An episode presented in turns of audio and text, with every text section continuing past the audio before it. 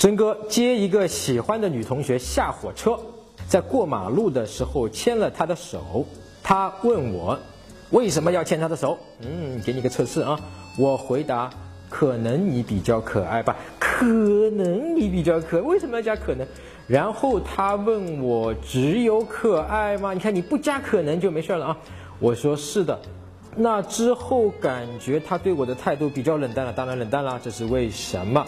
哎，下次你得这么说，因为我现在没有办法亲你。不要去逻辑的去回答说，哦，为什么要亲我的手？因为你可爱，所以我要牵你的手，而且是因为是可能你可爱。那么女生会觉得，三十年以后我五十岁了，我不可爱了，你还会牵我手吗？其实牵手的意思表示你你爱我，对吗？那么也就是这句话的意思就是说。你三十年之后还会爱我吗？因为我不可爱了呀，我一个老太婆了，我能可爱到哪里去吗？所以你理解吗？它其实背后是女生的一个不安全感。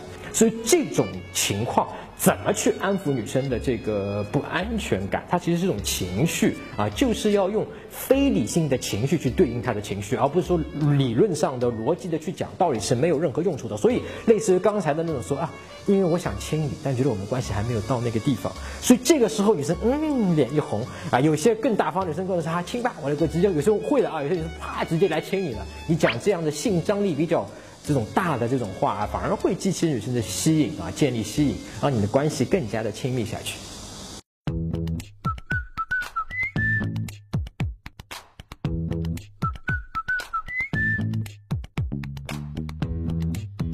搜索微信公众号“陈真”，啊，这个戴眼镜的呢就是我，点一下这个人你就加上我了。